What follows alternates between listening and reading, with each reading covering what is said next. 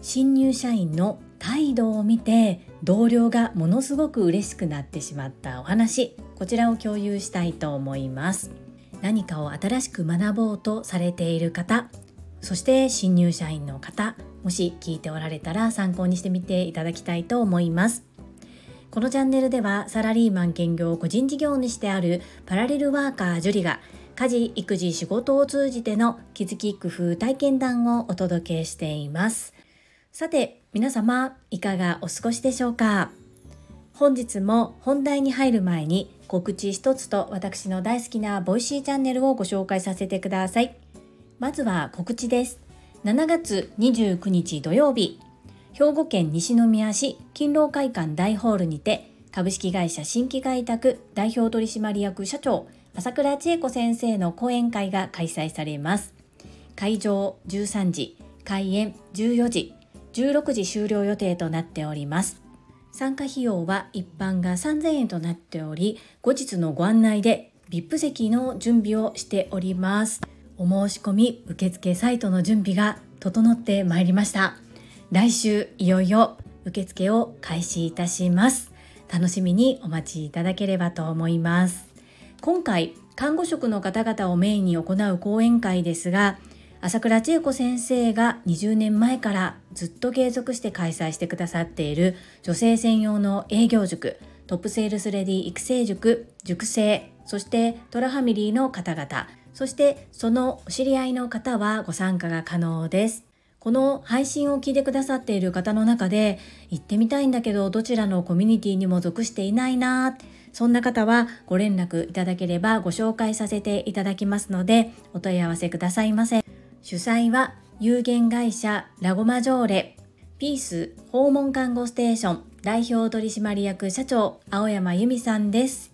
青山由美さんは女性専用の営業塾トップセールスレディ育成塾オンライン版の第6期第8期の卒業生でいらっしゃいます。私はオンライン版第7期の卒業生ということで全力で応援してまいります。皆様のご参加お待ちしております。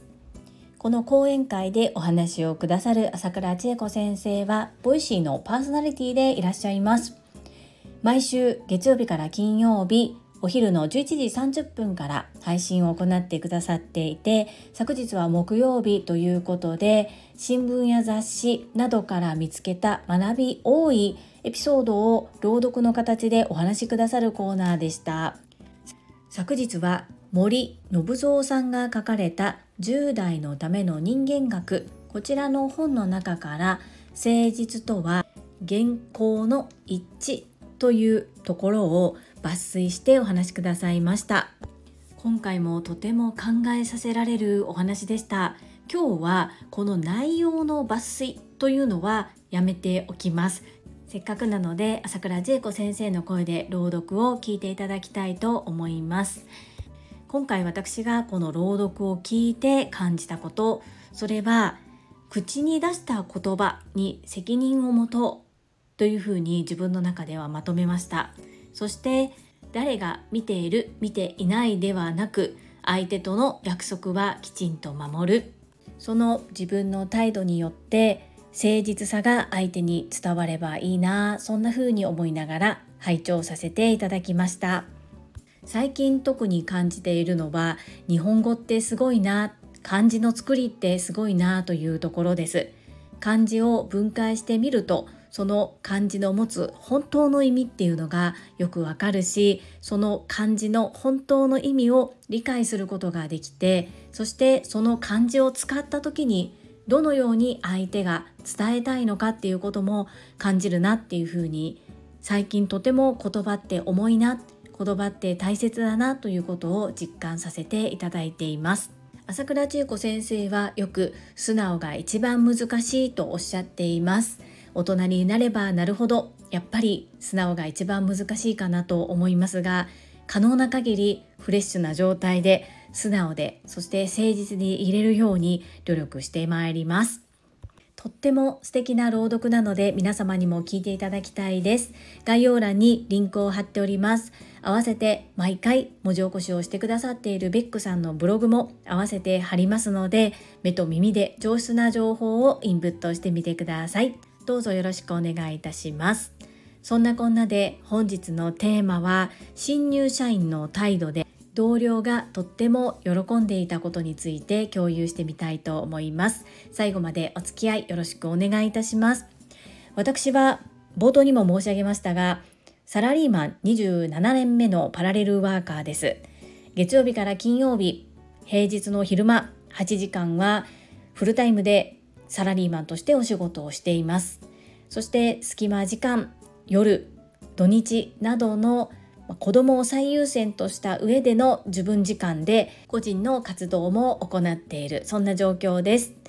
すべて中途半端にはしたくないのであえて副業という言葉は使わずパラレルワーカーという言葉を自分から発信するときは使っております。本日はその個人の活動についてはさておきサラリーマンとしてお仕事をしている職場で起こった出来事こちらを2つ共有したいと思います。1つ目が新入社員の態度を見て同僚が喜んでいたこと。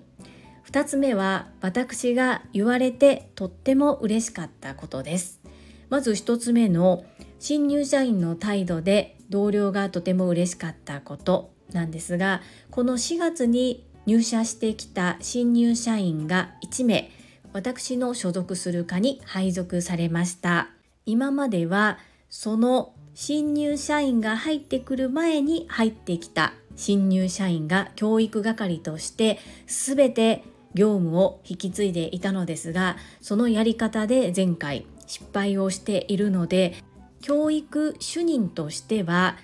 その方が入ってくる前の新入社員が役割を担うのですが各業務についてはそれぞれある程度経験もありその内容について長けている方から教わるというスタンスに今年度から変更しております。そんな中昨日私の同僚が新入社員の方にいろいろと引き継ぎを引き継ぎといいますか勉強会のようなことを行ったのですが1対1ではなくその業務に関わる方教育主任そして上司も立ち会いのもとでした。そして準備した資料が2時間で終わる予定が半分しか進まなかったそうなんですね。その理由はたくさんメモを取ってくれるからだそうです。一生懸命メモを取ってくださるその姿に感動して嬉しくなってしまって話がものすごく長くなってそして準備していた資料を全てお伝えすることができず半分しか伝えることができなかった。なので残りはまた仕切り直して話をするそうです。このお話を聞いてきて客観的に思ったのがきっとその2時間で吸収できたことっていうのはものすごく少ないと思うんですね。資料に対してもちろんそうです無経験のものをいきなりバーってたくさん言われても全部頭には入らないと思うんです。ですが一生懸命学ぼうとする姿勢が同僚の心にすごく突き刺さり感動させていただいてそしてもっともっと教えてあげたいそんな気持ちになったそうです。これって新入社員だけじゃなくて私たちが何か人から引き継ぎをしたり何か人から教えていただく時の態度っていうのはやはり改めるべきだし大切にするところだなというふうに感じさせていただきました。2つ目の私が言われて嬉しかったこと。こちらなんですが今新入社員とはいえ1名人員が増えていますので職務分担の見直しが行われました、ま若干私が持ちすぎている部分もあったり上長の考えで一つの処理に対してできる人が家内に1人しかいないっていう状況を作りたくないという気持ちが終わりです。そんなこともあって私が持っていた業務をいくつか手放すこととなり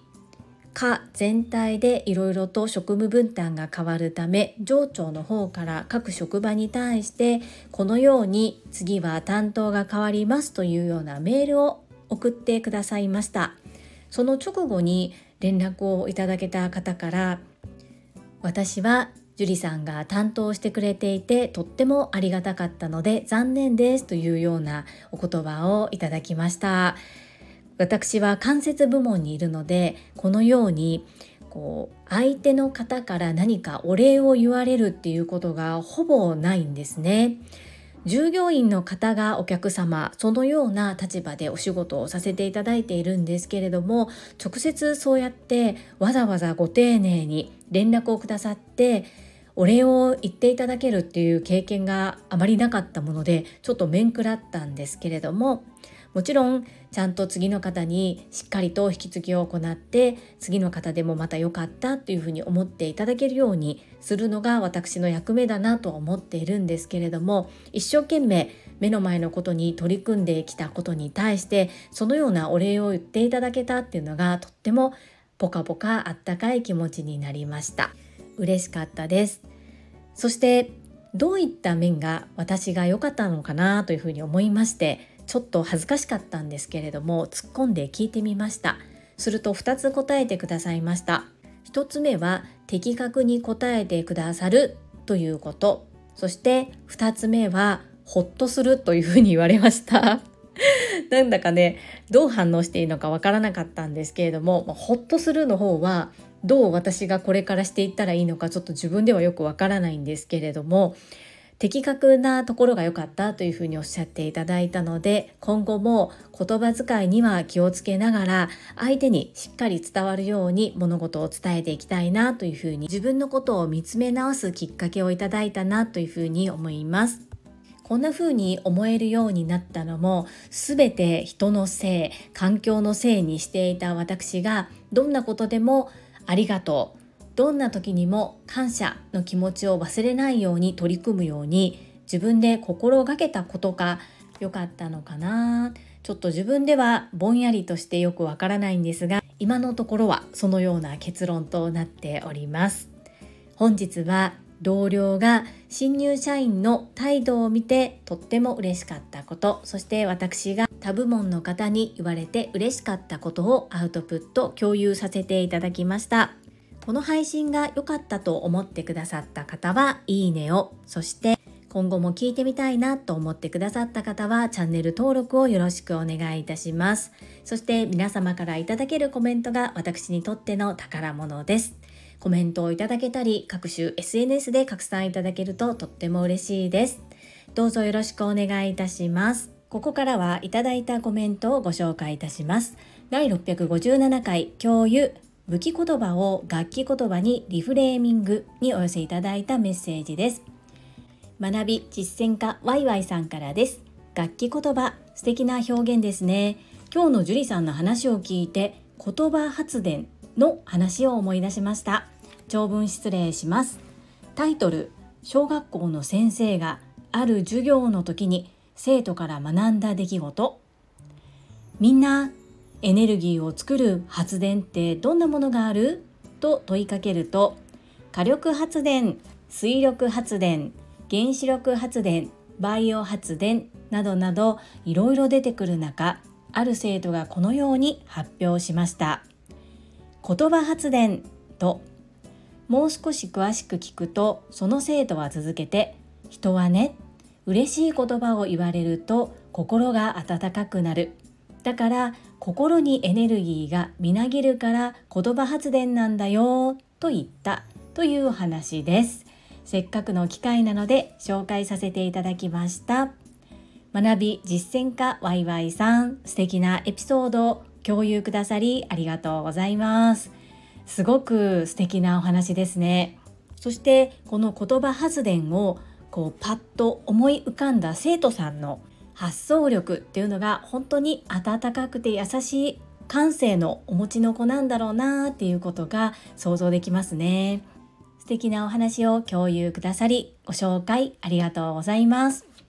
ワイワイさん今が伸び盛りですよ。絶好調です。頑張ってください。メッセージありがとうございます。続きまして第658回発達障害。我が家の子供の習い事の考え方にお寄せいただいたメッセージです。かおりさんからです。ジュリさんおはようございます習い事私は振り返ると子供の気持ちより自分の思いが強かったので反省することもいっぱいありますがその時その時を子供に一生懸命になっていた思いは子供たちには伝わっているのかなと思っていますりんちゃんの頑張りたいできるようになりたい。この気持ちとっても素敵ですね。大人も子供も自分がスイッチ入れた時がタイミングですよね。とっても楽しみ。応援しています。いつも心温まる配信ありがとうございます。かおりさんメッセージありがとうございます。私はこの配信の中で子供がやりたいと思った習い事を基本的にさせていますとは言ったものの子どもの視野っていうのはまだまだ狭くでそこにそれをやってみたいと思うきっかけを与えているのはおそらく周りの大人だったりお友達なんだろうなと思います。そして親がきっかけを与えてもそこから子どもがハマる場合もありますので何がいい悪いということではなく自分がどうしたいか子どもがどうしたいかなのかなというふうに思いました。私英語に関しては自分のエゴで子供に早くから読み書きではなくってリスニングとスピーキングの方はできるようになってほしいなと思って英語に触れさせてきた方だと思います。それも小さい頃からペラペラ喋ってほしいということではなく L と R の発音が聞き分けられる耳を育てたかったということ。そして外国人を見た時に怖いというふうに思ってしまわないこと。この2つ。これをどうしても小さい時に習得してほしくって今後社会に出てお仕事をする時に日本だけに視野を向けるのではなく世界規模地球規模で見てほしいなという思いからそこは私のエゴでやりました。中学校2年生の長男に関してはまあ、遊びの中に取り入れてやってこうスパルタ的にやったというよりは子どもたちはお母さんと一緒に遊んでるその遊び道具が英語だったっていう感じなのでこう英語をやらされた感が全くないんですよね。私も共に学んで、まあ、全然私よりも子供の方が習得していったんですけれどもそういうのを見るとやっぱりこうただいいものを与えるだけではなくって一緒に寄り添ってやっていくっていうことがとても大切なんだなと子供を見ながら感じます。なので長男見てて羨ましいなと思うんですけど私は中学校1年生の時に学校で初めて英語の授業を受けた時に ABC から始めたんですね。なのにとっても苦労しましたし今でも苦手意識があったりするんですけれども長男なんかは本当にヒアリングテストとか全く勉強せずにやってますね。本当に羨ましいなというふうに思います。ちょっと話がそれたんですけれどもりんちゃんはね本当にどこでどんな風に興味を示すかっていうことまだたくさんのことに触れさせてあげれてない部分もあるのでだいぶ落ち着いてきたので少しずつそういったところにも出かけていって私もちょっと頑張っていこうというふうに思っています。かおりさんメッセージありがとうございます。続きまして高尾さんからです。樹里さんおはようございます。りんちゃんの変化成長が今すごい勢いで来てる。そんな感じがしました。目指す目的のために目標を決めて頑張る。ちょうど回覧板で近所の小学校の校長先生が書かれていた文章ができなくてもそれまでに知恵を絞り努力したら得るものがあるみたいなことを書かれていてそうだよなぁと思ったところでした。りんちゃんファイトクラッカー。ジュリさんファイトクラッカー。ティキオさんメッセージありがとうございます。いつもとっても優しくてあったかいです。そうなんですよね。こう私ができないできないというふうに思い込まないようにしてりんちゃんができることにすごくフォーカスをするようにすると気持ちも楽になったしりんちゃん自身もなんだか生き生きしているなというふうに思います。先日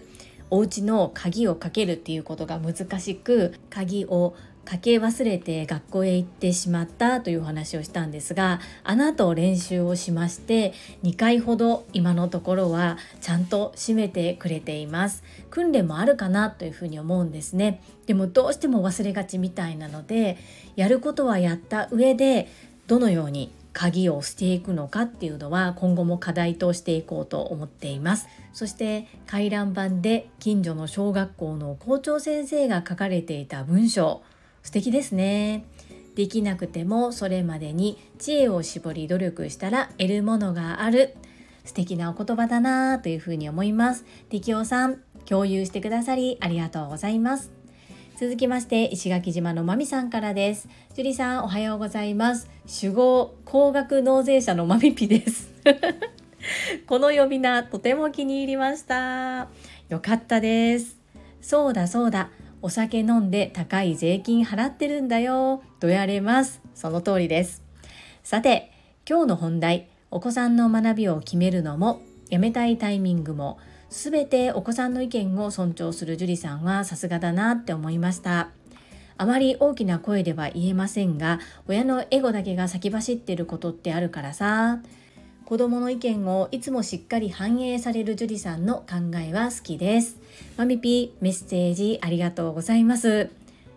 主語高額納税者。いつも高額納税ありがとうございます。この表現気に入っていただけてよかったです。あの村上信夫先生にお会いした時も伝えておきますね。私が子どもの習い事に対してそのような接し方ができているのはもう本当に親のおかげだと思っています。親が私にそのように接してくれたからですね。どんなに小さい時もこう小さいからと頭ごなしに押さえつけるのではなくって対人として意見話をしっかり聞いてくれました。特に父ですね。なのでそれがやっぱり幼心に嬉しかったし心地よかったんでしょうねきっと。なので自分に子供ができても親からこうしてもらったからしようというわけではないですけれども自然にやっているなというふうに思います。で先ほど香里さんのメッセージにもお答えする時にお話ししたんですが英語だけは私英語でさせたんですよ。ですがこう高額な施設にポンと預けるとかそういうことではなくって家庭内で英語を聞く時間っていうのを作ってそしてこう共に遊びの中で行っていきました。なので英語を嫌がることなく特に海外の映画とかはそのまま英語で聞きたがりますね。なんかニュアンスが違うみたいです。で私なんかは英語で聞いて字幕を見ながら自分の頭の中でこう変換しながら見てるんですけど特に上の子とかはもう英語は英語として聞き取ってるみたいですね。なのでそれに関しては私のエゴがものすごく入っています。英語以外の部分はマミさんがおっしゃるように本当に子供のタイミング。ですがどうしてもやめたいと言って一つやめさせなかったことがあります。それは上の子中学校2年生の流星がインラインスケートを習っていた時のことです。あと一つ合格すれば一番上の級になるっていう時に半年間ぐらいずっと上がることができなかったんですでもう正直その一番トップになる手前っていうのは、まあ、ある程度滑れますのでもういいやっていうふうにやめることもできたし本人ももういいかなある程度滑れるしっていうところだったんですよ。でそこは私は自分の親の考えを出してきてやっぱりやると決めたからには最後までやりきろうということでやらせましたそこはやめさせなかったですね。やっぱり途中で投げ出すと何でもかんでも難しくなったら途中で諦める子になってしまう気がしてそこを食いしばってやり遂げたからこそ見える世界っていうのがあるかなっていうふうに思うんでそこはちょっと強要したかもしれないです。というかしました。ですが結果的に喜んでいましたので良かったかなというふうに思います。マミピメッセージありがとうございます。最後に福田秀夫さんからです。会員番号17福田秀夫です。やりたいと思った時が始める時きっとバック転もできるようになりますよ。確実に成長していますね。まずはブリッジができるようになって体を柔らかくして小さな成功を重ねていってバック転という大きな目標を達成してください。以上です。アンニョン。福田秀夫さんメッセージありがとうございます。はい。私もここは見守りたいなと思ってるんですね。本人がやりたいっていうふうに言ったのでそれに向けて毎日伴走します。そして小さな成功体験を重ねていった先に自分のやりたいと思ったことを成し遂げてガッツポーズで笑顔なりんちゃんがもう目に浮かんでいます。そうやって何かやり遂げる自分が頑張って結果が出たということが自分の中で成功体験としてあればきっと何か他のことでも頑張れるのではないかなそんな風に感じております。福田秀夫さん必ずできます。そのようにいつもおっしゃってくださってありがとうございます。とっても嬉しいです。アンニョン。はい。いただいたメッセージは以上となります。皆様本日もたくさんのいいねやメッセージをいただきまして本当にありがとうございます。とっても励みになっておりますしものすごく嬉しいです。心より感謝申し上げます。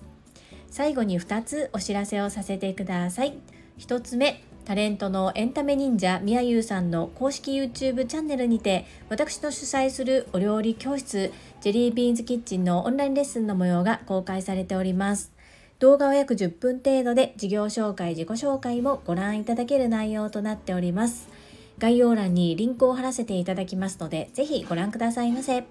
2つ目、100人チャレンジャー in 宝塚という YouTube チャンネルにて42人目でご紹介をいただきました。こちらは私がなぜパラレルワーカーという働き方をしているのかということがわかる約7分程度の動画となっております。こちらも概要欄にリンクを貼っておりますので、合わせてご覧いただけると嬉しいです。